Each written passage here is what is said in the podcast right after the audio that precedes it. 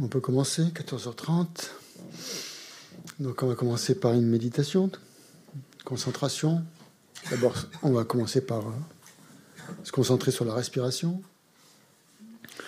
pour amener toute notre attention à, ce qui se passe à l'instant présent, en l'occurrence sur le, souffle, sur la respiration, pour canaliser notre, euh, notre attention.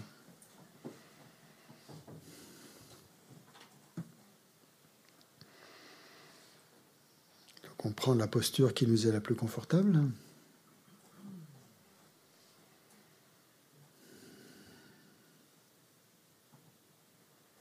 Surtout en essayant de garder le, le dos bien droit.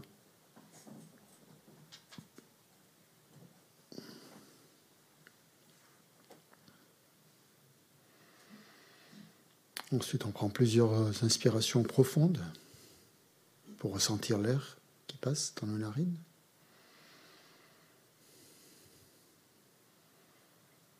On se concentre sur un point précis, soit l'entrée des narines, soit l'abdomen, la région du nombril.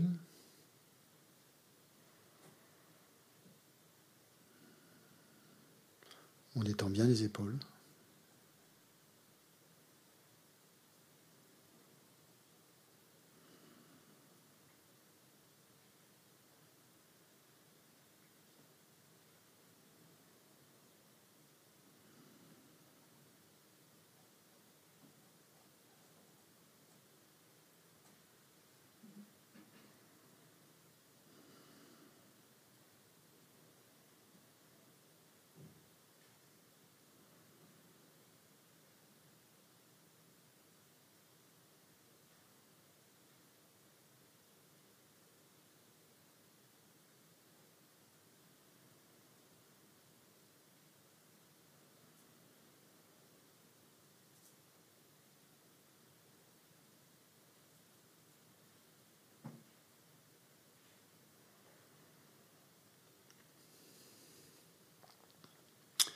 Ensuite, dans l'espace en face de nous, on visualise le Bouddha Shakyamuni dans une, boule ou une bulle, de lumière transparente,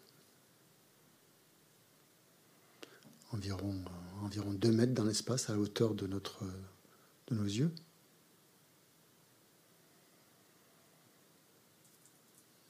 dans cette lumière, dans cette bulle de lumière apparaît le Bouddha Shakyamuni avec tous ses attributs. Donc on essaye de, pas de voir avec les yeux, mais plutôt de voir avec l'esprit, c'est-à-dire d'imaginer en fait. Et surtout de voir, de percevoir que c'est une forme lumineuse qui n'est pas euh, tangible, mais qui néanmoins est très vivante, très vibrante, de lumière dorée. On essaye de sentir cette lumière dorée, cette énergie lumineuse qui vient jusqu'à nous, qui enveloppe toute la pièce.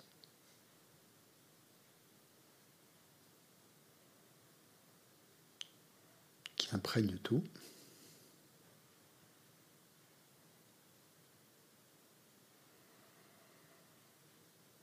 Et on identifie cette lumière comme une énergie de compassion et de sagesse qui émane du cœur du Bouddha. Donc son cœur, c'est son chakra du cœur, au centre. Donc de ce point central émanent des rayons de lumière, comme un soleil.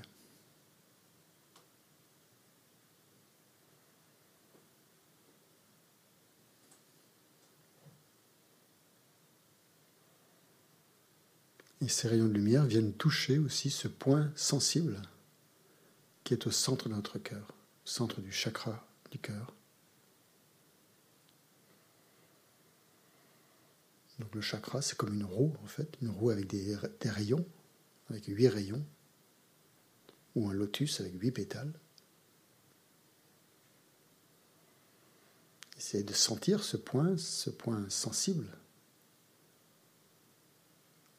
complètement au centre de tout notre être et qui est touché par les rayons de lumière, de compassion et de sagesse du Bouddha.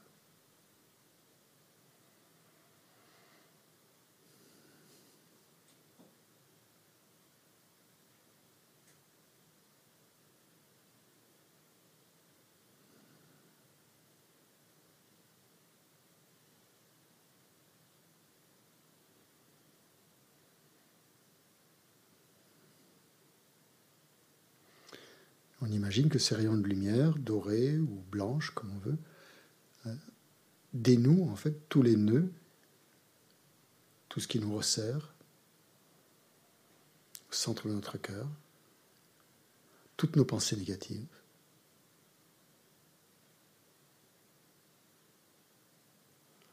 tous nos malaises.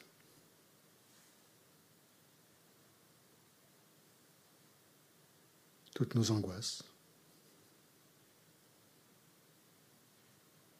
toutes nos peurs.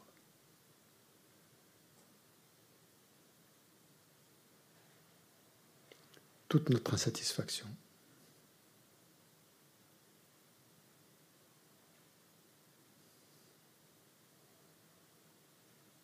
tous nos désirs frustrés.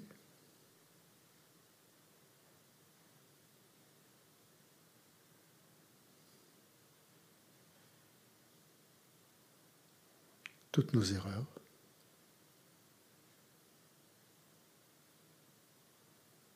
Tous nos jugements.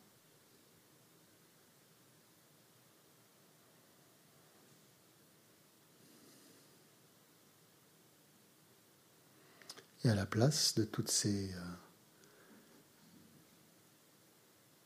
ces émotions destructrices apparaît un vaste espace ouvert lumineux.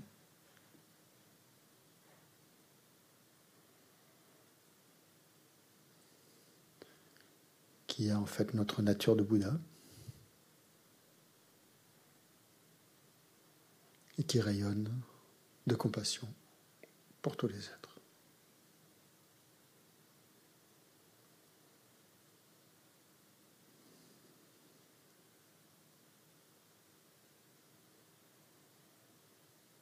On reste toujours concentré sur le souffle, sur l'inspiration, l'expiration.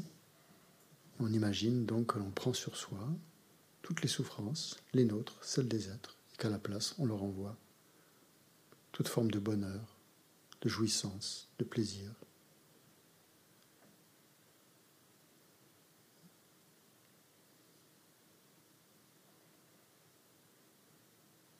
sous forme de lumière blanche.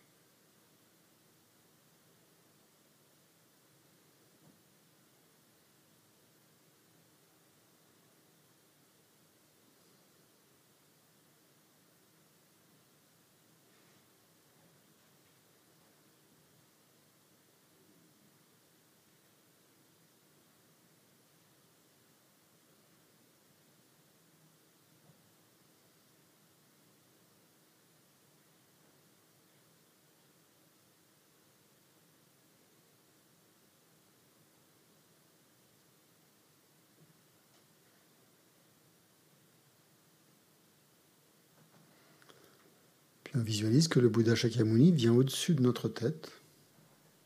Il fait demi-tour pour se mettre dans la même direction que nous. Il fait face à la même direction que nous. On sent sa présence au-dessus de notre couronne crânienne.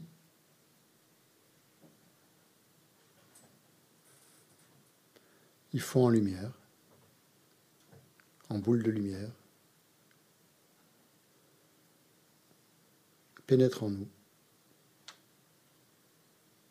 Donc on pense que notre corps est un corps de lumière qui n'a aucune résistance, il peut pénétrer en nous et complètement descendre, venir se loger dans notre cœur, à cet endroit même qui est le plus, euh, le plus sensible.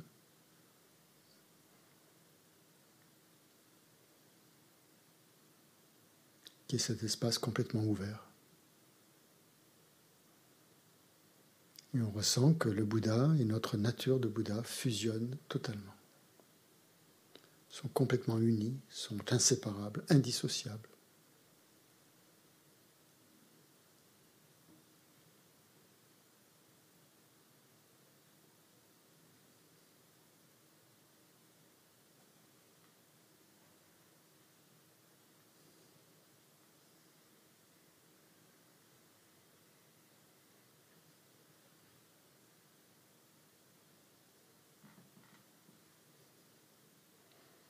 Que l'on acquiert ainsi toutes les qualités du Bouddha.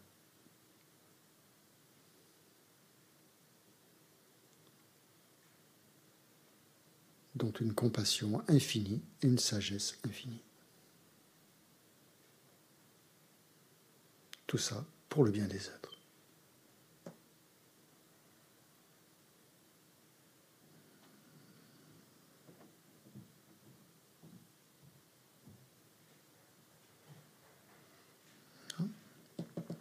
Après, on, ouvre les yeux et on reprend tranquillement conscience de l'endroit où on se trouve, des personnes qui sont autour de nous, de la pièce.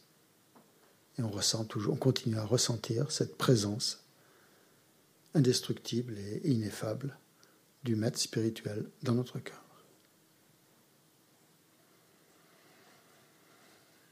Donc ce qu'on vient de faire, cette méditation, c'est ce qu'on appelle un guru yoga en fait. On, peut, on fait ça par, on peut le faire avec le Bouddha Shakyamuni, on peut le faire avec d'autres déités, suivant les initiations que l'on a reçues, les transmissions. La plus simple, celle qui n'a pas besoin d'initiation, c'est le Bouddha Shakyamuni. Et cette méditation, on peut la faire tous les jours. Plusieurs fois par jour, si on veut. Le matin, le soir, la nuit, quand on en a envie. C'est toujours possible. On peut la faire dans les transports, on peut la faire volant de sa voiture, c'est peut-être dangereux, mais quand on en a besoin, en tout cas. C'est bien de la faire, euh, si on peut, tous les, une fois par jour. Ça donne tout de suite un, une autre texture, on va dire, à notre vie. Bien, donc euh, on va continuer. On va essayer d'avancer un petit peu. Vous avais parlé d'ouverture euh, c'était une des qualités euh, principales d'un disciple. Cette ouverture, elle, doit être présente aussi quand on écoute un enseignement, un enseignement et surtout sur la, pour la dévotion au maître aussi. Euh, ce qu'on avait, je ne sais plus si on l'avait vu, oui, je pense qu'on l'a vu, c'est un peu l'exemple, la, métaphore des, trois vases. Hein, on a vu ça, les trois vases qui, quand on écoute un enseignement, il y a trois défauts à éviter. Euh, par rapport à, l'écoute de l'enseignement donné par, euh, par le Bouddha. Donc on doit essayer d'avoir une attitude qui euh, ne soit pas apparentée à l'un de ces trois vases ou récipients. Donc le premier, c'est un vase qui est renversé. Le deuxième, c'est un vase euh, sale. Et le troisième, c'est un vase fissuré. Si on est comme un vase renversé, ça veut dire qu'on n'écoute pas vraiment l'enseignement. Ça veut dire qu'on est distrait, qu'on ne fait pas attention. Que, par quoi on est distrait? En général, c'est nos pensées. On a des pensées qui, qui nous distraient et on est, euh, on est plutôt porté à écouter ces pensées ou être euh, soumis, sujet à ces pensées qu'à euh, qu'à écouter l'enseignement. Donc c'est le premier cas et la première chose à éviter, c'est d'être inattentif. Donc quand on écoute un enseignement du Dharma, la première qualité, c'est d'écouter attentivement et de se concentrer.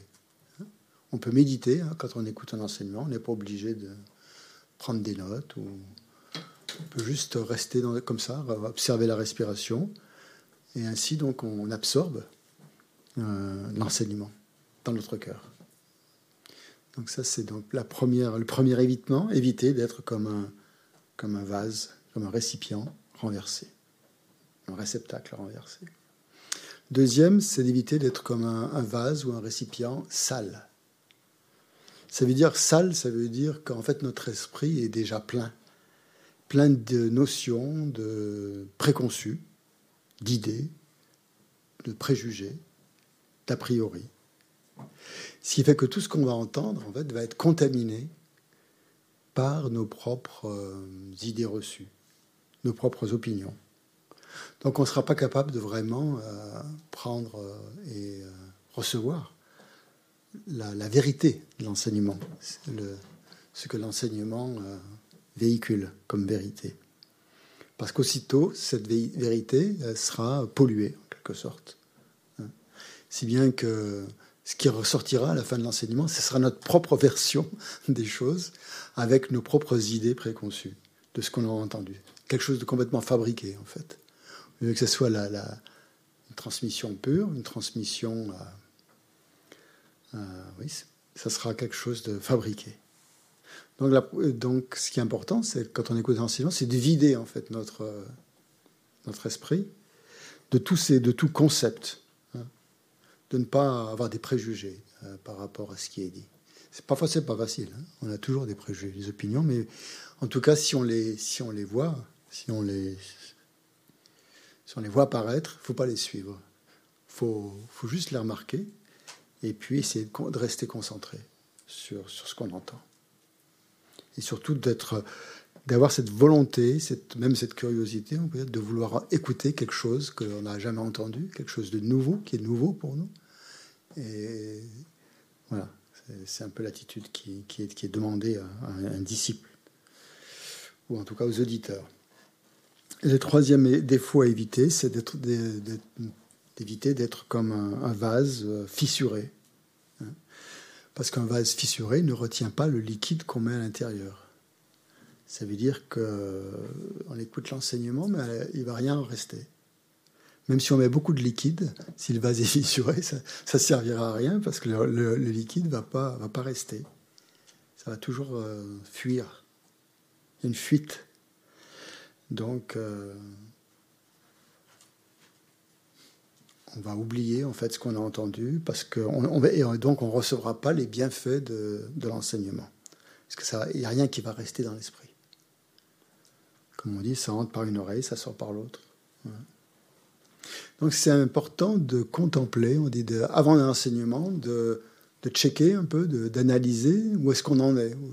Et ça peut arriver qu'il y a un jour on ne soit pas, on n'est pas toujours.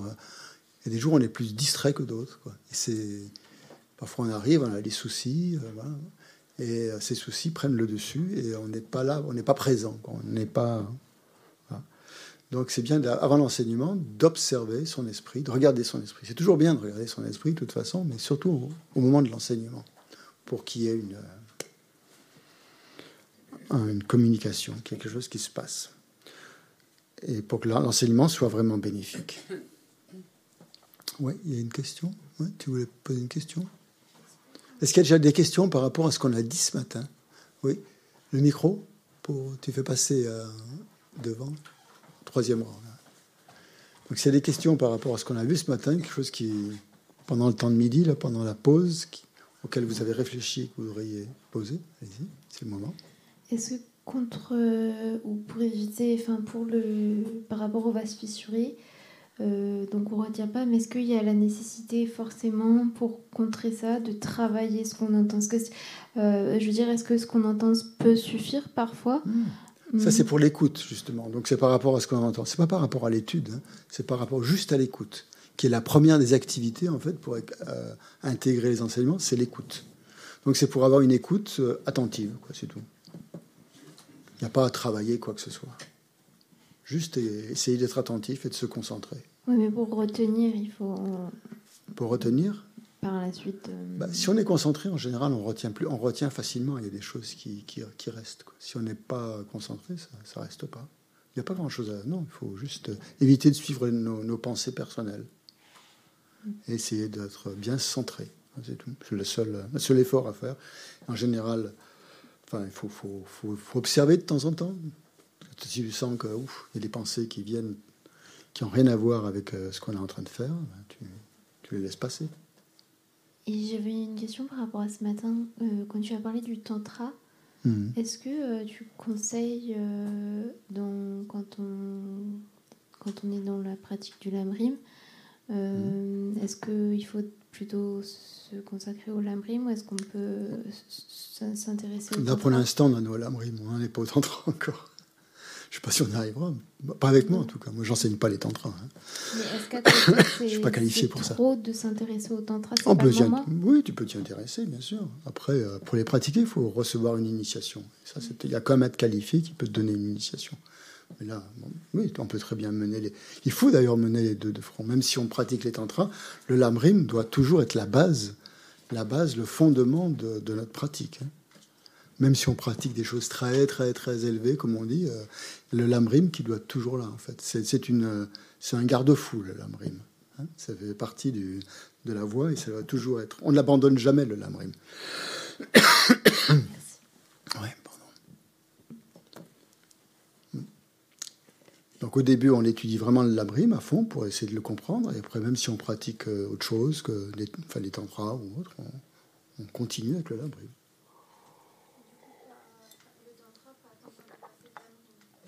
Non, non, pas le, on ne pratique pas le tantra tant qu'on n'a pas au moins une base solide dans le lamrim. C'est ça, oui, exactement. Hmm, absolument. Sinon, ça ne marche pas. Oui? Euh, Moi, c'était par rapport au, guide, au choix du guide spirituel. Au choix du guide. Hmm. On a eu une discussion fort intéressante à table midi. Oui, ben, tant mieux. Ouais. Et euh, est-ce qu'il faut forcément que ce maître spirituel euh, est un enseignement. Est un enseignement? Non. Donne un enseignement Oui, qu'il ait donné ou qu'il donne un enseignement. Bah, pour le mettre en pratique, il faut qu'il dise quelque chose en tout cas. Il faut qu'il vous guide d'une manière, en général, c'est en parlant. L'enseignement, c'est la manière dont les Bouddhas nous guident. Donc si le maître n'enseigne pas, euh, il n'est pas tellement bénéfique, quoi, disons puisque c'est par son enseignement ce qui va vous dire que vous allez mettre ces, conseils ou ces directives, ou je ne sais pas, en application. Donc c'est pratiquement obligatoire qu'il vous, vous guide euh, verbalement, quoi, en tout cas, ou d'une manière ou d'une autre. Sinon, il faut des gestes, peut-être, je ne sais pas. Mais la parole, c'est plus facile. C'est ce qui nous touche le plus, quand même. Donc on est obligé de choisir un, maître spirituel qui soit forcément bouddhiste. Ah bah, si vous voulez atteindre l'éveil, oui c'est l'éveil qui vous intéresse, c'est l'éveil, c'est une, notion bouddhiste. Ben, euh, je sais pas. Après, il y a d'autres formes d'éveil, ça dépend comment on le définit. Hein. Si vous voulez atteindre l'éveil dans une d'autres traditions, euh, ça ne sera pas vraiment l'éveil bouddhiste, ça sera peut-être l'éveil dans une autre tradition. Mais il y a des tas de traditions maintenant qui appellent éveil euh, ce que le bouddhisme pas, ne considère pas vraiment comme éveil. Hein. Voilà. Donc. Oui, non Non, mais je, alors, moi, je suis très parasitée par mon éducation catholique, soyons clairs, hein, depuis le, début de cette formation. Et pourtant, j'ai l'impression qu'il y a des grands lieux communs euh, bah oui, heureusement. Euh, entre les, toutes les, les, grandes religions monothéistes, au moins. Quoique dans l'hindouisme, on retrouve aussi des grands lieux communs, surtout avec le bah, bouddhisme. Évidemment, euh, mais par exemple, bon, moi qui suis d'origine italienne, la, Vierge, c'est. Euh, c'est euh, ça représente beaucoup de choses pour vous. Exactement. garder, garder la Vierge, comme problème? Non, non, mais c'était une projection. On imaginait, on discutait des grandes religions. Et c'est une projection. Les, les notions sont pas. Attention, quand vous comparez les religions, faites très attention. Les concepts, les définitions des termes, des mots qu'on utilise ne sont pas les mêmes du tout. Faites très attention quand vous comparez. C'est très, très, c'est très délicat. On peut avoir l'impression que voilà, tout est pareil, la grande... mais non, il y a des notions très différentes. Et là, je vous conseille de, de, prendre, euh, voilà, de, là on est dans une, étude, enfin une découverte en fait du bouddhisme. Il faut bien prendre les définitions, bien prendre les, bien euh, comprendre les concepts bouddhistes. Hein. Après, bon, bien, vous pouvez euh, les comparer si vous voulez, mais faites attention, mélangez pas les définitions. C'est pas la même chose. Les définitions sont, sont pas les mêmes. Hein. et, pourtant, j'avais cette notion qu'on pouvait être bouddhiste catholique. Je sais pas. C'est pas ça vous. ça fait bizarre, quoi. Au niveau de la, au niveau de l'activité, peut-être. Au niveau de la compassion, au niveau de, bien sûr, de l'amour, de voilà, il n'y a pas de problème, évidemment. Mais à un niveau philosophique, euh, il n'y a pas de Dieu hein, dans le bouddhisme vous allez, euh, va falloir, euh, il va y avoir un problème à un moment donné. S'il n'y a, pas de Dieu créateur hein, dans le bouddhisme. Il y a des déités malgré tout. ah oui, mais ça n'a rien à voir. C'est pas des, c'est pas c'est pas Dieu les déités. Les déités, c'est juste des archétypes euh, mentaux ou des bodhisattvas qui sont là pour vous aider mentalement à avancer sur la voie. Il n'y a rien de, de, concret, de tangible. Il n'y a pas il n'y a pas de création dans le bouddhisme. Il n'y a pas de créateur. Il n'y a rien qui est créé au niveau, puisque c'est tout est vide. Donc là, vous allez avoir un problème, effectivement, entre, entre le catholicisme. Sinon, au niveau de l'activité, de l'amour pour les êtres, de l'activité même au niveau du cœur, quoi. Là, tout, va très bien, bien sûr. Pourtant, j'ai l'impression qu'il y a vraiment des parallèles. Bon, ok, on pourra en discuter une autre fois.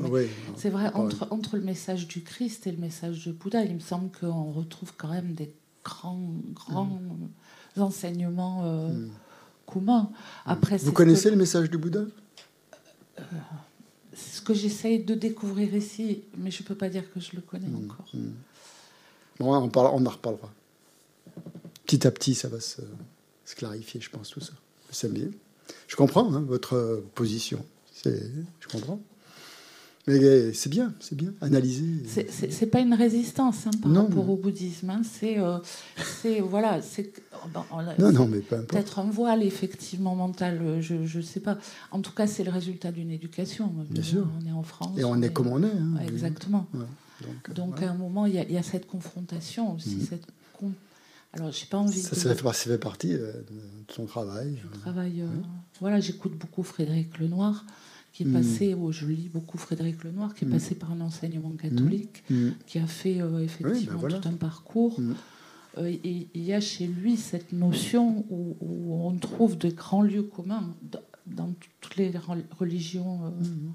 Oui, mais il y a des lieux communs, effectivement, heureusement d'ailleurs, heureusement. Mais il y a des points de divergence surtout au niveau philosophique, au niveau, euh, au niveau de la vue. Au niveau de la vue, ça n'a rien à voir. Au niveau de l'action, au niveau de l'activité, bon, oui, l'amour des êtres, parfait, quoi. Très bien. Mais au niveau de la vue, ça, n'ira pas, ça collera pas. Il va falloir faire un choix à un moment donné.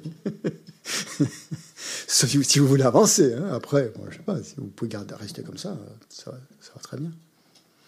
Oui, sur d'autres questions sur Zoom ou...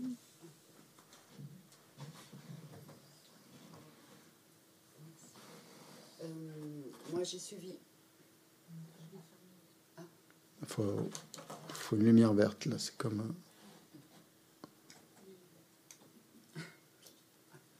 Moi, j'ai suivi euh, assez longtemps les enseignements de Thich Nhat euh, donc, il a écrit notamment un bouquin qui s'appelle Christ vivant, Bouddha vivant. Pour lui, euh, ces deux maîtres euh, étaient essentiels à ce qui se passe sur Terre. Enfin, mm. l'aide voilà, qui est donnée à nous, les humains. il parle aussi souvent du royaume de Dieu dans son enseignement. Et mm. pourtant, il est bouddhiste. Enfin, mm. il est bouddhiste ah, oui, oui. vietnamien, enfin voilà, bouddhiste zen. Complètement, oui. Euh, donc, euh, en quoi euh, ces enseignements, enfin, ou alors ces termes-là qu'il employait, peuvent être erronés par rapport au bouddhisme? Je ne sais pas, il faut, faut, faut, parler de choses précises, là, en général. On ne peut pas en parler comme ça, je ne sais pas. Je ne suis pas Tishnatan, je ne sais pas comment faudrait parler de choses précises, les comparer, mais c'est pas le but euh, aujourd'hui. Quoi. Non, non, non, bien sûr, mais c'est parce que voilà, la question venait d'être soulevée et qu'effectivement, il faut, euh, voilà, je. Faut parler de choses précises, les comparer. À ce moment-là, on rentre dans des. Hein, mais bon, on va pas faire ça maintenant. Non, bien mm. sûr. Mm. Euh, sur Zoom, est-ce qu'il y a des questions par rapport à ce qu'on a dit ce matin Non, bon. Rien. Bien. Ok. Très bien. Alors je vais vous demander de réfléchir maintenant. Pourquoi est-ce que nous avons besoin d'un maître spirituel? Ça y est, de trouver euh, une réponse personnelle à cette question.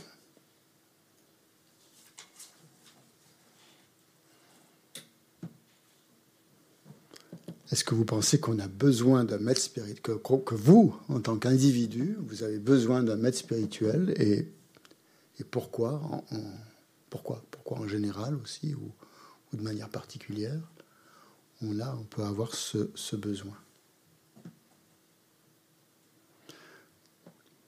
Après, on verra quelle qualité il faut qu'un maître spirituel euh, ait. bon, d'abord, est-ce qu'on a, pourquoi est-ce qu'on a besoin d'un maître spirituel? Qu'est-ce que vous diriez là? Alors, faire, faire circuler le micro. Là. Merci. Ça va être du sport. Là quatre ou cinq questions, euh, quatre ou cinq réponses euh, qui donnent des, des éléments, ouais, Pour donner un sens à l'existence. Pour donner un sens à l'existence. Ok, très bien. Euh, pour éviter de patauger. Très très bien. si on a besoin d'un maître, c'est qu'il y a des choses qu'on ignore sur notre propre nature. L'un des trois poisons qui est l'ignorance, j'imagine que le maître peut aider justement à combattre ce poison-là. Mhm. Très bien. Donc ce sont des rêves, des, oui, je pense que c'est des, c'est du ressenti. Mm. C'est peut-être d'avoir un guide parmi tous les guides possibles. D'avoir un guide par rapport à tous les guides possibles. Un guide suprême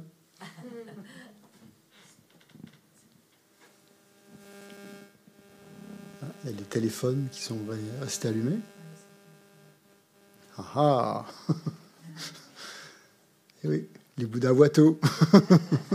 Micro. Euh, pour, euh, euh, pour avoir une base, peut-être une chose à, laquelle toujours se raccrocher, peut-être pour pas s'éparpiller et pour savoir ce qu'on veut, pour voir en fait, puisque ce qu'il est, c'est ce qu'on est censé souhaiter atteindre. Donc finalement, pour euh, toujours se raccrocher et quand on voit se dire ah oui, comme un rappel constant. Et, euh, J'ai rien compris. Quelqu'un qui monte le chemin, un modèle, c'est ça? Hein? Oui, voilà. Et pas s'éparpiller, coup, hmm. avec ses Éviter de patauger. Voilà. Ah, voilà, voilà, voilà, voilà. Voilà la réponse qui me plaît. Voilà. Allez-y, allez-y, madame. Allez-y, allez-y, allez-y. Voilà. Euh, ils vous, vous ont pas entendu sur Internet. Euh, recommencez. Oui, je disais, il faut toujours un apprentissage à tout. C'est pas inné au départ.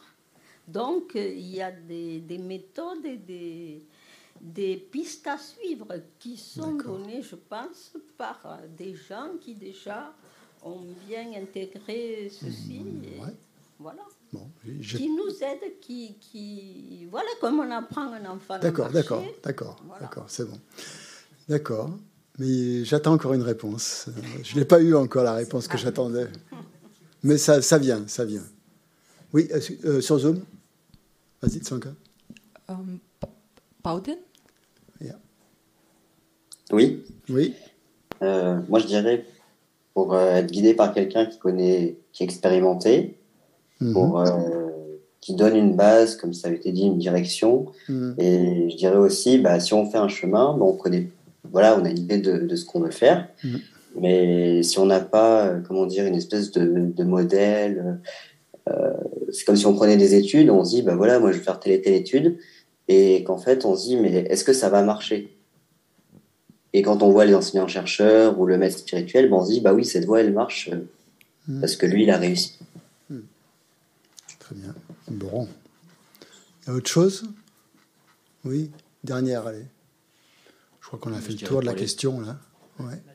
Pour aller plus vite, juste. Comment? Pour aller plus vite. Pour aller plus vite. Un, un enfant, finalement, est-ce qu'on lui apprend à marcher à un enfant? Il apprend tout seul, tu crois? Ben, ça vient tout seul On l'aide On l'aide Oui. Ouais. Il y a un modèle. Il lui faut un modèle, en tout cas. si on marche à quatre pattes. Euh, comment Est-ce qu'il lui faut un modèle Est-ce qu'il lui faut un modèle Il y arriverait. Tout seul Ouais. Sans aide à Pas sûr. À marcher Je sais pas. C'est une question intéressante. L'apprentissage, est-ce que c'est inné le fait de marcher? De marcher droit, debout? Pas forcément.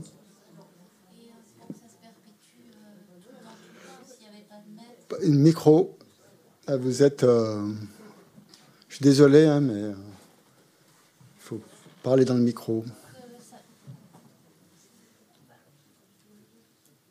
Pour que ça, euh, le maître spirituel, on a dit tout à l'heure qu'il fallait que ça se perpétue de vie en vie, d'une vie à une autre. S'il n'y avait hmm. pas de maître il n'y aurait pas de transmission et peut-être qu'au bout d'un moment, bah, ça s'arrêterait. Mhm. Bon.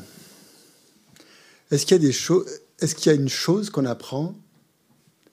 Bon, peut-être qu'il y en a, mais je pense qu'il n'y en a pas beaucoup. En majorité, dans règle générale, quand on apprend quelque chose, on a besoin que quelqu'un nous l'apprennent.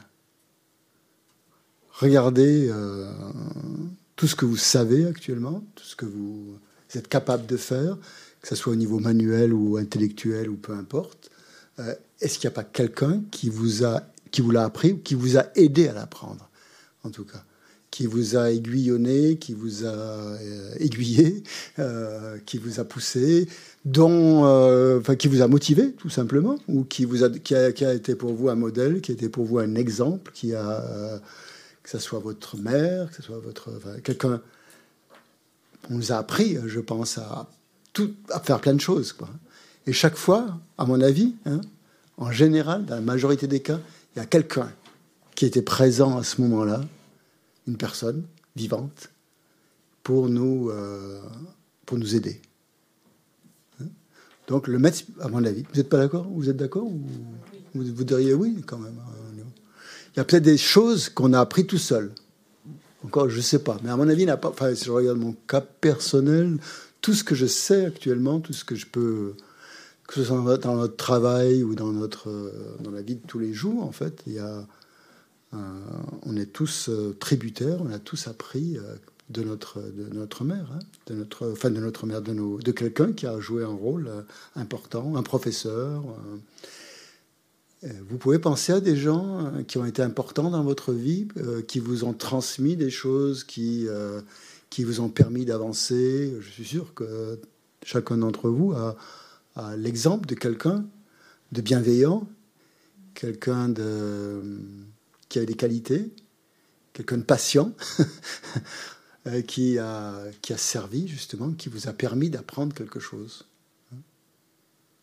Et euh, si on passe en revue les, professeurs, par exemple, les instructeurs dont on se souvient, hein, euh, il y en a plein, on a eu plein d'instructeurs, hein, depuis la maternelle jusqu'à maintenant, euh, jusqu'à la fin de nos études, euh, en tout cas, on a eu plein, plein, plein, plein d'instructeurs. Mais parmi ces instructeurs, on ne se souvient pas de tous. Hein. On se souvient seulement de certains. Et desquels on se souvient? De ceux qui, ouais, vas-y Eric. Il me semble aussi que avec la rencontre des maîtres, on apprend aussi beaucoup à les observer et euh, on apprend des choses qu'on n'apprend pas dans les livres. Ouais. Hmm. C'est ça, mais, oui, c'est bien un peu ça que là où je voulais en venir. Qu'en fait, euh, tout euh, ce qui est vraiment important pour nous, on l'a pas appris dans les livres, en fait. On l'a appris avec le contact avec d'autres d'autres personnes. Et là, dans la spiritualité, a, c'est à ce niveau-là qu'on a vraiment besoin d'un maître, parce que tout ce qu'on va ce qui va vraiment nous faire avancer, disons, on ne va pas l'apprendre dans les livres. On peut prendre des tas de livres, il y aura des choses très intéressantes au niveau des idées, au niveau de plein de choses qu'on va apprendre dans les livres sur la spiritualité, sur ceci ou sur cela, mais sans la, rencontre avec le maître, ça n'aura pas vraiment d'impact. Ça, aura, ça en aura un, bien sûr, mais pas un impact profond, en tout cas. Tandis que le maître spirituel, comme tu dis très justement, euh, le fait de pouvoir il incarne en fait des qualités qui sont dans les livres. Hein. D'où un certain, une ouverture à ce moment-là qui se fait. Hein. On a envie d'être, euh, on a envie d'apprendre à ce moment-là. Donc l'envie d'apprendre, euh, elle vient pas toute seule non plus. Hein. Elle vient de la part de, personnes qui sont capables aussi de, de nous transmettre quelque chose qui, a, qui pour nous a de la valeur. On n'a pas les choses que l'on a appris, on les a apprises. Bon, à part le fait de marcher, de manger, etc., d'aller aux toilettes, que notre mère nous a appris. Et là encore, notre mère ou, quelqu'un qui a servi de mère, en tout cas, nous a nous a appris à le faire. Hein. Donc même dès le plus jeune âge, en fait, on a toujours eu besoin besoin de quelqu'un qui était là pour nous montrer les choses, même les plus essentielles. Alors la voie spirituelle, sans quelqu'un qui nous la montre, qui en est l'exemple, quelqu'un qu'on peut observer, qu'on peut analyser, qui est un, exemple vivant. Sans ça, on pourrait, on, peut pas. Hein. Le livre ne suffit pas, le texte ne suffit pas.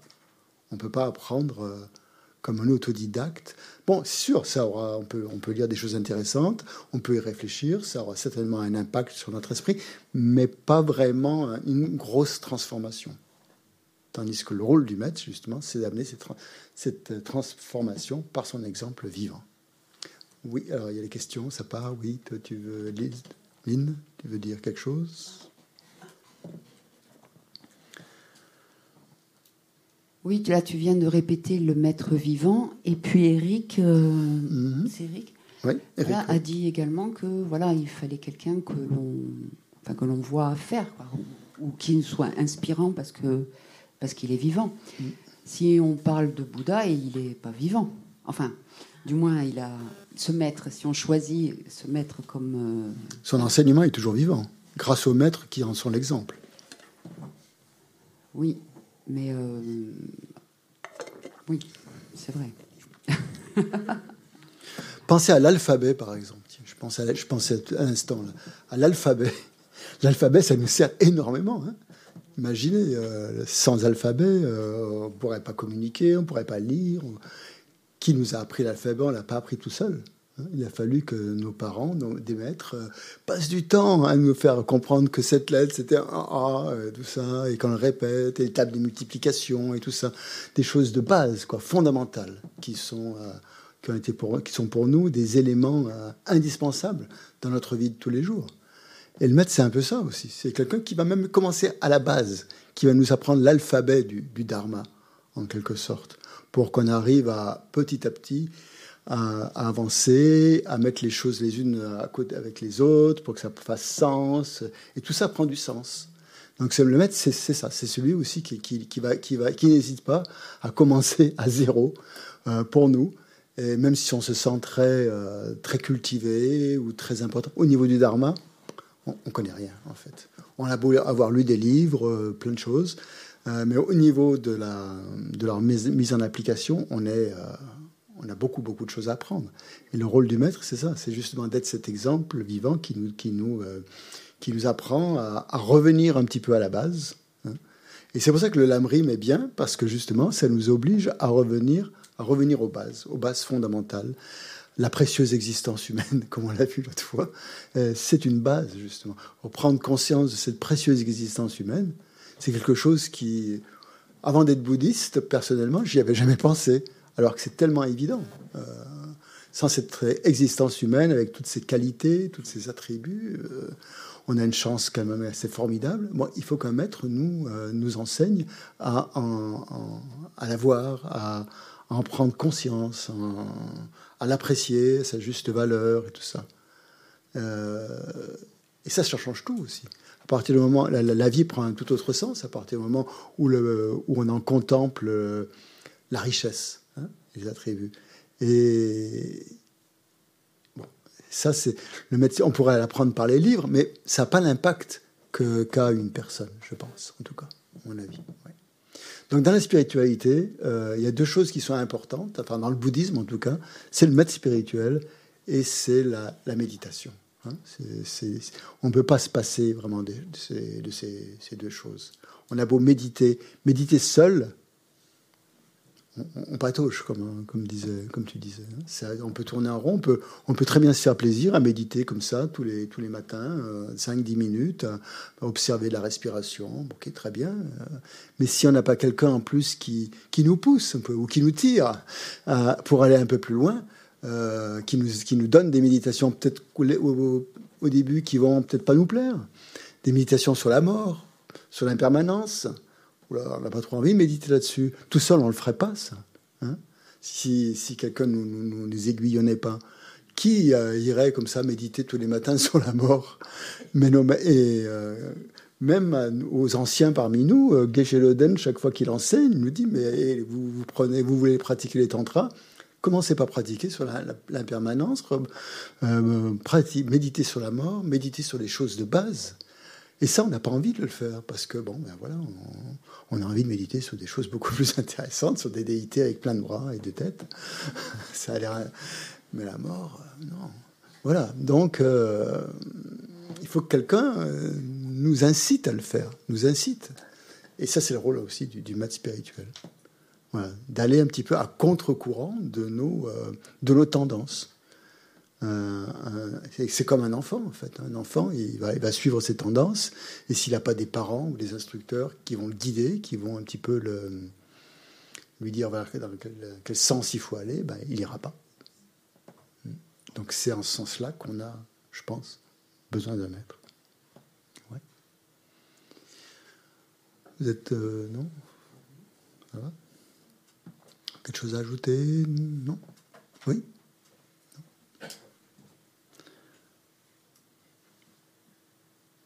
Et ça, c'est pareil en musique, bien sûr. Si on veut apprendre à jouer d'un instrument musical, évidemment, on a, besoin de, quelqu'un. Donc, quels que soient des exemples, je pense que je n'ai même pas la peine de vous en, donner. On pourrait tous en, citer des exemples où, on, a, euh, on a eu besoin de quelqu'un pour nous apprendre quelque chose. Donc, les enseignants, j'étais enseignant à une époque, mais euh, j'étais prof, sont très importants. Les profs sont très importants, je pense. C'est vraiment très très important. Et les, instructeurs, les, euh, donc les maîtres spirituels, à plus forte raison, hein, puisque ça va au-delà de, de l'intellect. Et regardez, regardez, si on regarde bien l'influence de quelqu'un, d'un maître, d'un professeur, euh, des moments, on se souvient d'eux parce qu'ils ont une influence dans notre vie quand même. Et euh, oui, je n'avais pas terminé cette influence, pourquoi on se souvient de, certaines, euh, de certains profs plus que d'autres, ou de certains instructeurs plus que d'autres? C'est surtout parce qu'ils montraient des qualités un peu euh, spéciales par rapport à nous. Des qualités de... Bah, ils, prenaient du temps déjà pour nous expliquer les choses, par exemple, ou euh, faire en sorte qu'on comprenne. Donc c'est plutôt des gens, on se souvient plutôt de gens qui se sont montrés patients, qui avaient une forme d'amour ou de compassion, ou de, de, qui ne faisaient pas ça pour l'argent, quoi. Ça se voit tout de suite quand quelqu'un fait un travail, surtout un prof, s'il le fait pour, pour l'argent ou s'il le fait pour. Enfin, il ne gagne pas grand-chose, me dirait. Euh, s'il le fait par amour pour, euh, pour son métier, par amour pour les enfants, voilà, il y a, y a, quelque chose. Et ça, un enfant, il le sent, forcément. Et c'est ça qui reste, au bout du compte, hein, dans l'apprentissage. C'est cette. Euh, les qualités que l'instructeur a, hum,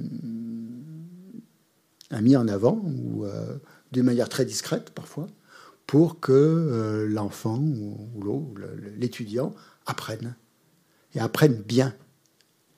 Et oui, j'ai oublié de le dire ce matin, une, des raisons pour, le, pour laquelle le, la dévotion au maître, hein, comme on dit, euh, au maître spirituel, vient au début du lamrim, c'est pour qu'on apprenne bien. C'est pour qu'on ne fasse pas d'erreur dans notre parcours sur l'éveil on pourrait partir sur des voies euh, erronées. Euh, et euh, l'importance, la dévotion au maître vient mettre l'accent sur l'importance du maître, l'importance qu'il y a à suivre ses conseils et à pas trop s'écouter soi-même parce qu'on pense qu'on sait mieux que l'autre, en fait, ce qui nous convient et ce qui nous convient pas. Mais ça, c'est un peu erroné. Cette attitude, elle est, elle est un peu, elle est fausse, en fait. Parce qu'on ne sait pas vraiment ce qui nous convient. Et seul un maître spirituel qui, a une vision beaucoup plus vaste que la vision de notre ego est capable de voir vraiment ce qui nous convient. Et ce qui nous convient à l'un ne convient pas forcément à l'autre. Hein, forcément. Donc même si on, a, on peut avoir l'impression qu'un maître spirituel donne le même enseignement pour tout le monde, et ça, ça fait partie des qualités du Bouddha, hein, des qualités de l'éveil, autrement dit, et de l'enseignement. De pouvoir donner le même enseignement, apparemment, mais de toucher avec des mots, euh, je ne sais pas comment, comment ça marche, je ne sais pas, hein, je ne peux pas vous dire euh, comment ça se passe, mais de toucher chaque personne différemment. Pourtant, le, discours apparemment est le même, mais ce qui est capté va être complètement euh, différent de l'individu à l'autre et va toucher l'un par rapport à l'autre. Et je me souviens qu'il m'est arrivé de sortir de l'enseignement en disant à une personne, bah, il, c'est de moi dont il parlait, c'est pas possible. Et l'autre personne avait aussi été touchée par euh, une autre phrase qui, moi, ne m'avait pas touché du tout. Et euh, bon, il y a des choses qui sont, qui sont comme ça de l'ordre de, bon, je sais pas comment on peut, on peut dire, mais euh, on a souvent l'impression que, que le maître s'adresse à nous, que la personne qui enseigne, en tout cas, le, guide spirituel, s'adresse directement à nous, alors que son, son, son discours est complètement universel. Et ça, c'est une des qualités justement de la, parole des Bouddhas hein, ou des, grands maîtres, justement, de, pouvoir s'adresser à toute une foule et que chacun en reçoive une, euh, une guidance hein, personnelle. Et ça, ça fait partie aussi des qualités du dharma, de pouvoir, que le dharma s'adapte euh, à toute forme de, de parcours, hein, quelle que soit nos, euh, notre culture ou notre éducation. Toujours quelque chose à prendre. Donc euh, voilà, c'est pour ça que le, le, lamrim vient au début, la dévotion au maître vient au début, aussi pour qu'on évite de faire des erreurs et que l'on comprenne bien euh, ben, ce qu'il ce y a d'important. De la même manière qu'un maître va, au début, il va, il va, quand, il va pas vous enseigner euh, des choses trop compliquées, il va vous enseigner des choses très simples, mais qui, vont mettre des bases très solides pour faire en sorte que, le reste de l'apprentissage soit, euh, soit correct. Hein. si quelqu'un vous donne des choses fausses au début, ou que vous comprenez, qu'on comprend mal parce qu'on n'a pas suffisamment d'explications, eh bien on part sur des chemins euh, de travers. On part de travers. Et c'est pour, ça que je pense aussi que ça vient en premier, pour bien euh, mettre les choses euh, d'emblée de manière correcte. Micro. Micro.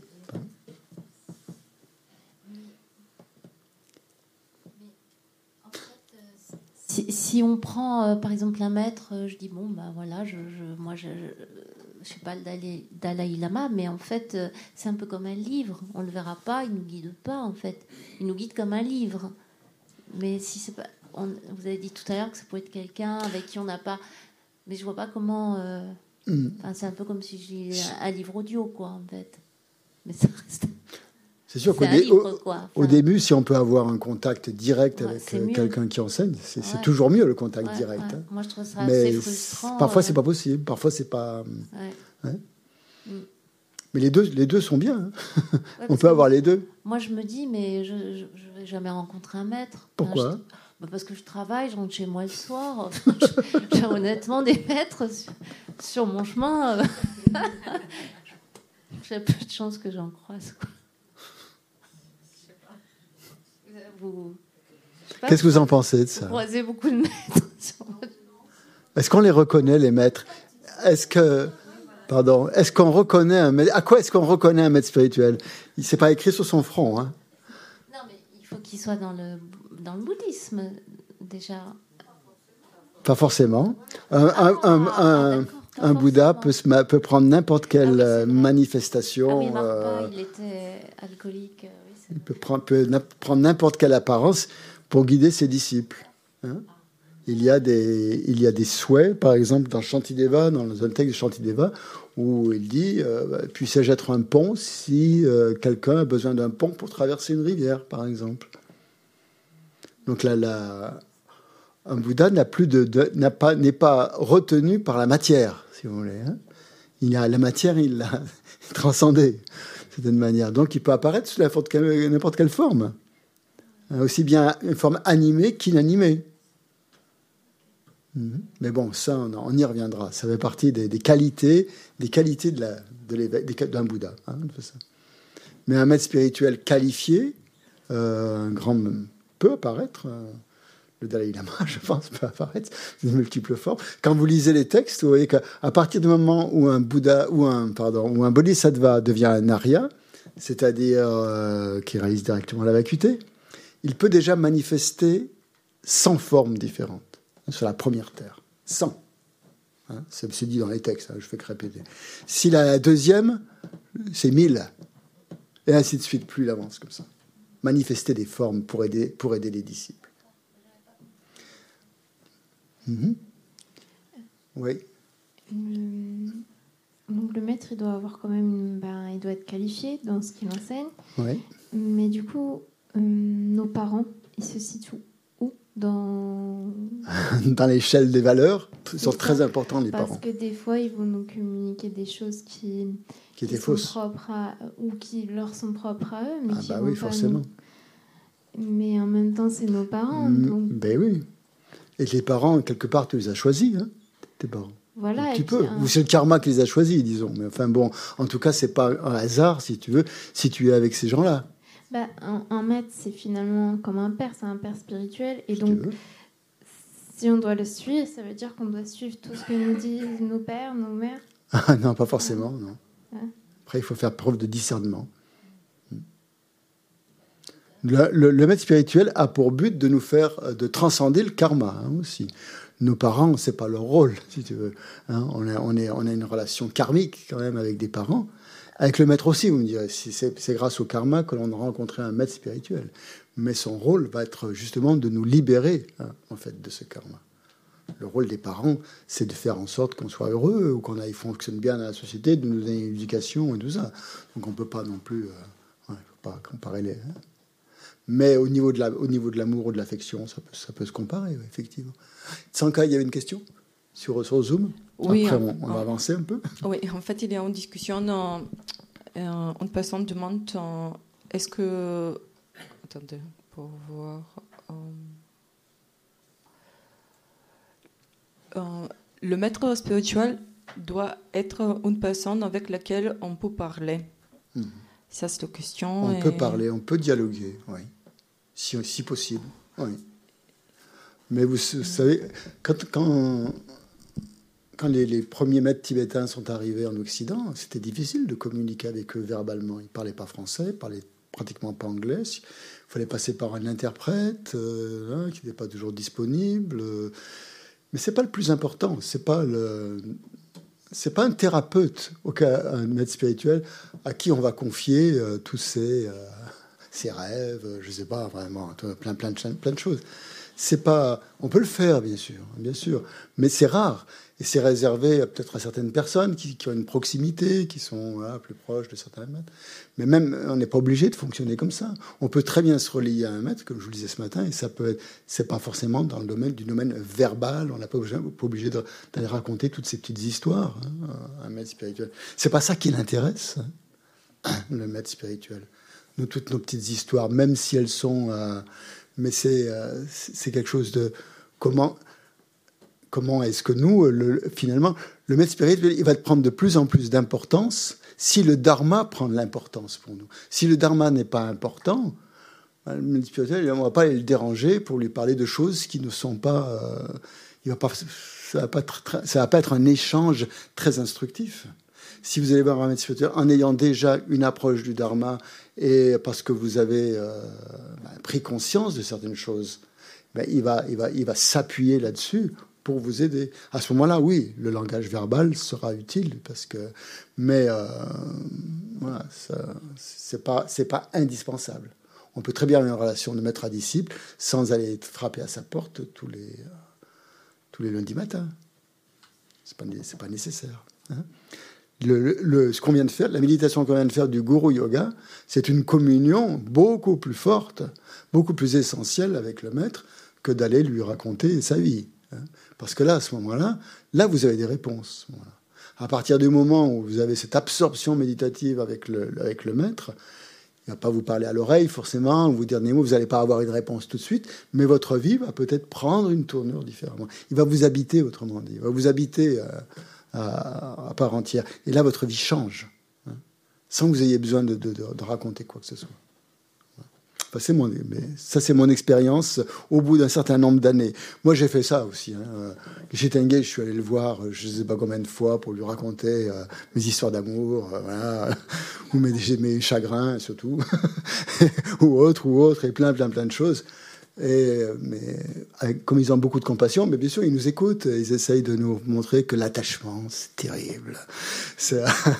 on est vraiment. Euh, voilà. Et, nous donner des solutions, mais si on n'a pas vraiment euh, la, comment dirais-je, si le dharma n'a pas encore pris corps, n'a pas, ne fait pas corps en nous, si c'est pas, si c'est juste comme ça quelque chose d'accessoire, ça marchera pas. Hein. C'est à partir du, moment où il y a euh, une base commune entre le disciple et le maître que ça fonctionne. Et cette base commune, c'est le dharma. C'est cet outil, c'est ce moyen de communication entre, entre les deux. Hein? Donc, quand on prend refuge, d'ailleurs, on prend refuge dans le Bouddha, dans le Dharma et dans le Sangha. C'est très important. Et, tout ça, c'est englobé dans le maître spirituel. Parfois, quand vous lisez, vous voyez les textes, je prends refuge dans le maître qui incarne le Bouddha, le Dharma et le, Sangha. C'est-à-dire le Bouddha, l'éveil, qui incarne les moyens, c'est-à-dire les textes qui transmettent la, transmission, et la Sangha, c'est-à-dire tous les êtres, en fait, qui sont disciples du Bouddha. Hein. C'est-à-dire toute la communauté, euh, pas que des moines ou des, religieux, mais tous les, disciples hein, du, Bouddha, dont nous faisons partie. Et ça, c'est important aussi. Donc le maître est, le, et cet ensemble. Voilà. Donc une chose aussi importante, euh, c'est que bon, puisqu'on a besoin, on a besoin d'un maître ou d'un instructeur pour des choses très simples, ne serait-ce qu'apprendre un métier, apprendre un art, apprendre euh, la calligraphie, ce que vous voulez. Euh, vous avez besoin d'un maître pour ça. Alors, pour aller jusqu'à l'éveil, qui est un terrain complètement inconnu pour nous, on a d'autant plus besoin d'un maître. Hein. C'est un terrain dans lequel on est complètement perdu. Hein. On a, sans maître, on est perdu. Comme on l'a été depuis des vies, le Dharma, depuis des vies. Sinon, on serait déjà éveillé. Si on, eu, si on trouvait par nous-mêmes le terrain, le, chemin tout droit à l'éveil, ben on l'aurait déjà suivi. Si on n'a pas suivi, euh, c'est parce que justement, on n'a pas. Euh, c'est ce que dit la Mazopa en tout cas. Pourquoi on est toujours emprisonné dans le samsara? C'est parce qu'on n'a pas suffisamment fait confiance à un maître spirituel pour nous en guider, pour nous guider hors du samsara, pour nous en libérer. Et c'est notre plus gros euh, problème, en quelque sorte. Si on est encore prisonnier du samsara, c'est que c'est qu'on n'a pas suivi finalement les conseils du maître. Donc dans cette vie, c'est maintenant qu'on a un peu euh, qu'on a la chance finalement, de, je trouve, d'avoir euh, retrouvé ce contact avec le Dharma pour certains, euh, ou peut-être même la chance d'avoir déjà parmi nous, il y a des gens qui ont des maîtres spirituels, il qui n'en ont pas, qui en cherchent, et il y en qui ont déjà. Et donc d'avoir retrouvé ce maître spirituel, c'est une chance incroyable parce que maintenant on a la chance de pouvoir suivre vraiment ses conseils et d'arrêter peut-être de, ne pas commettre les, mêmes erreurs qu'on a pu euh, commettre avant. Donc c'est un moment absolument euh, important quoi, pour nous pour, dans, ce, dans ce voyage. Euh, dans ce voyage jusqu'à jusqu'à jusqu'à l'éveil pour, pour se libérer du samsara.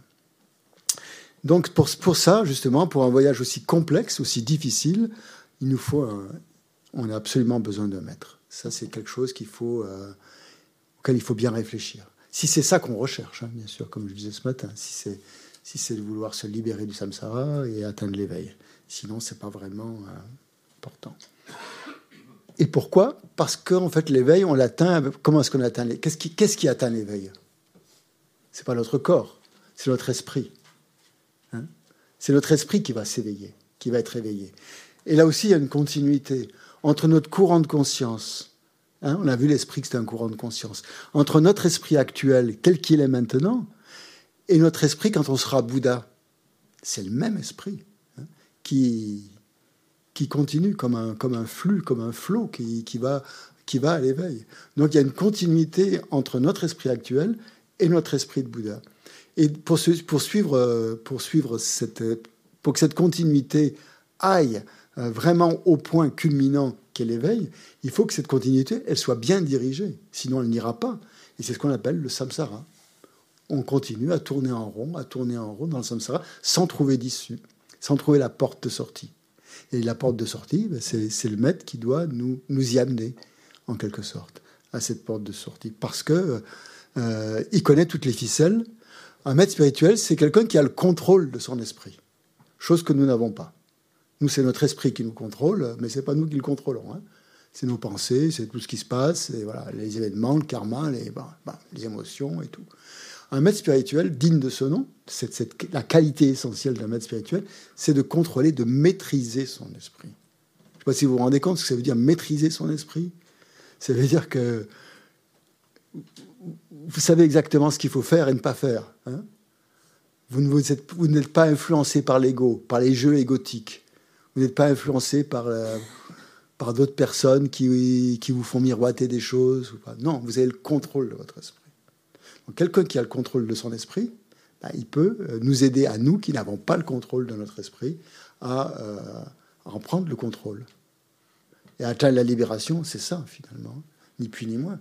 C'est ne plus être dominé par les perturbations mentales, ne plus être sous le contrôle des perturbations mentales, la colère, la jalousie, l'ignorance, etc.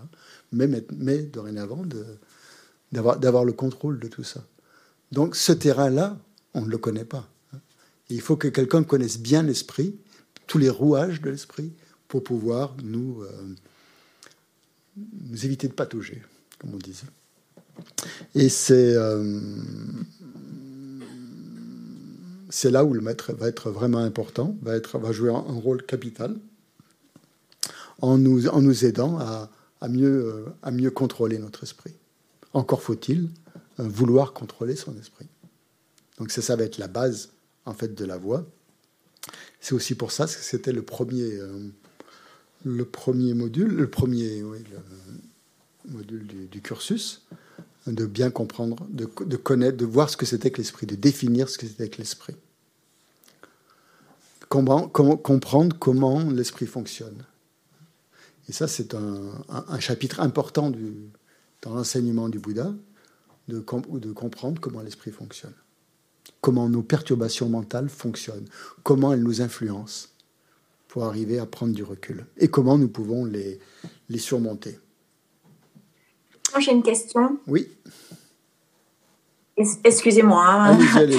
Euh, parce que je répète à mon fil. C'était parce que euh, donc je, je, voudrais revenir à ce que vous avez dit qu'on a besoin justement du maître parce qu'on ne peut pas apprendre tout seul. Et tout ce qu'on a appris, en fait, on le sait euh, grâce à une personne qui nous l'a montré. Mhm. Mais euh, j'ai l'impression qu'on se réfère plutôt aux choses extérieures parce que les valeurs qu'on a ou, nos qualités, par exemple. Comment nos Les nos qualités personnelles. oui, pardon, oui, oui d'accord. les qualités personnelles qu'on a, c'est pas une personne qui nous les montre. Ou bien, par exemple, moi, je sais que je dois développer la patience. On peut me dire toute la journée d'être patiente, je suis pas patiente. Euh, vous comprenez Enfin, je, me dis, il faut quand même plus qu'un terrain favorable. Il faut, euh, il faut une baguette magique. ben, le maître spirituel, c'est lui qui va vous aider à développer les qualités. Les qualités, euh, c'est le maître spirituel, c'est lui qui va vous aider à développer vos qualités. Euh, à, développer la patience, tout ça, choses que, choses que nous, nous, nous ne contrôlons pas, toutes ces, toutes ces choses-là. Et c'est le rôle de maître spirituel de nous aider à, développer des qualités. Pour atteindre l'éveil, il faut développer. L'éveil, c'est défini dans le bouddhisme comme comme quoi? C'est quoi l'éveil? Le parachèvement, ouais, on pourrait dire. Comment tu dis? De toutes les qualités. L'épanouissement ou le parachèvement de toutes les qualités. Un être, un Bouddha, c'est celui qui a parachevé toutes ses qualités. Et ces qualités, eh si on n'a pas quelqu'un qui nous aide à, les, à, les développer, ben, elles ne vont pas se développer toutes seules. Ça, c'est sûr. Il faut beaucoup de temps. Il faut beaucoup de temps et il faut beaucoup, de, il faut beaucoup d'occasions. Et parfois des occasions qui nous paraissent néfastes. La patience, on ne va pas forcément la développer avec des gens, avec les copains, avec des gens qui nous font du bien, avec nos amis. On va plutôt la développer avec nos ennemis, la patience.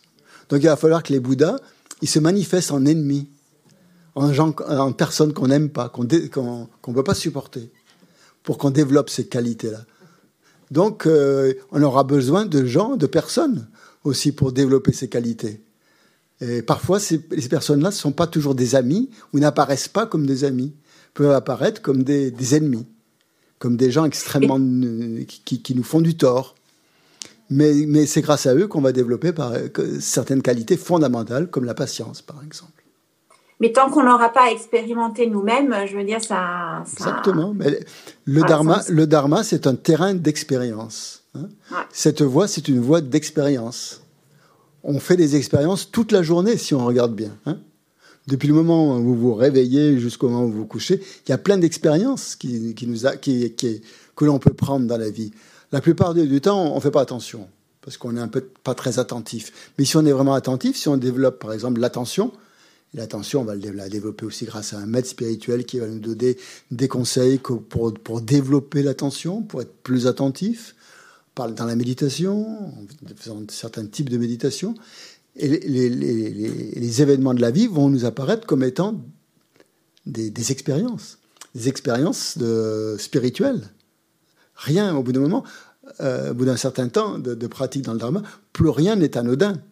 Tout ce qu'on vit du matin au soir, ce sont des expériences. Des expériences spirituelles. Rien n'est rien n'est ordinaire. Hein euh, J'ai observé, justement, comme je disais tout à l'heure, en observant les maîtres, euh, j'ai trouvé qu'il y avait eux-mêmes, par leur réalisation, ils nous montrent des, aspects, des, qualités. Si on veut bien les voir. Les mots ne peuvent pas les expliquer. Ils, montrent, sont capables de montrer la patience, de montrer une compassion infinie, hmm. de montrer même la vacuité, de montrer vraiment beaucoup de choses qu'aucun mot ne peut définir. Hmm. Hmm. Tout à fait juste. je suis tout à fait d'accord avec toi. Bien, on va faire une pause là-dessus, sur cette belle parole. Jusqu'on reprend à 4 heures. 20 minutes de pause. Ah, l'enseignement, bon, je, croyais la voix. Euh, l'enseignement, bah, enfin, tu, parles de quoi là? Ah, Moi, j'enseigne pas là. Hein. C'est pas un enseignement, ça. C'est les maîtres qui enseignent. Moi, je, moi, je fais les causeries. C'est une causerie. La causerie, elle va finir à 17, à 17 heures. Et, la... pause jusqu'à 16 heures. Merci.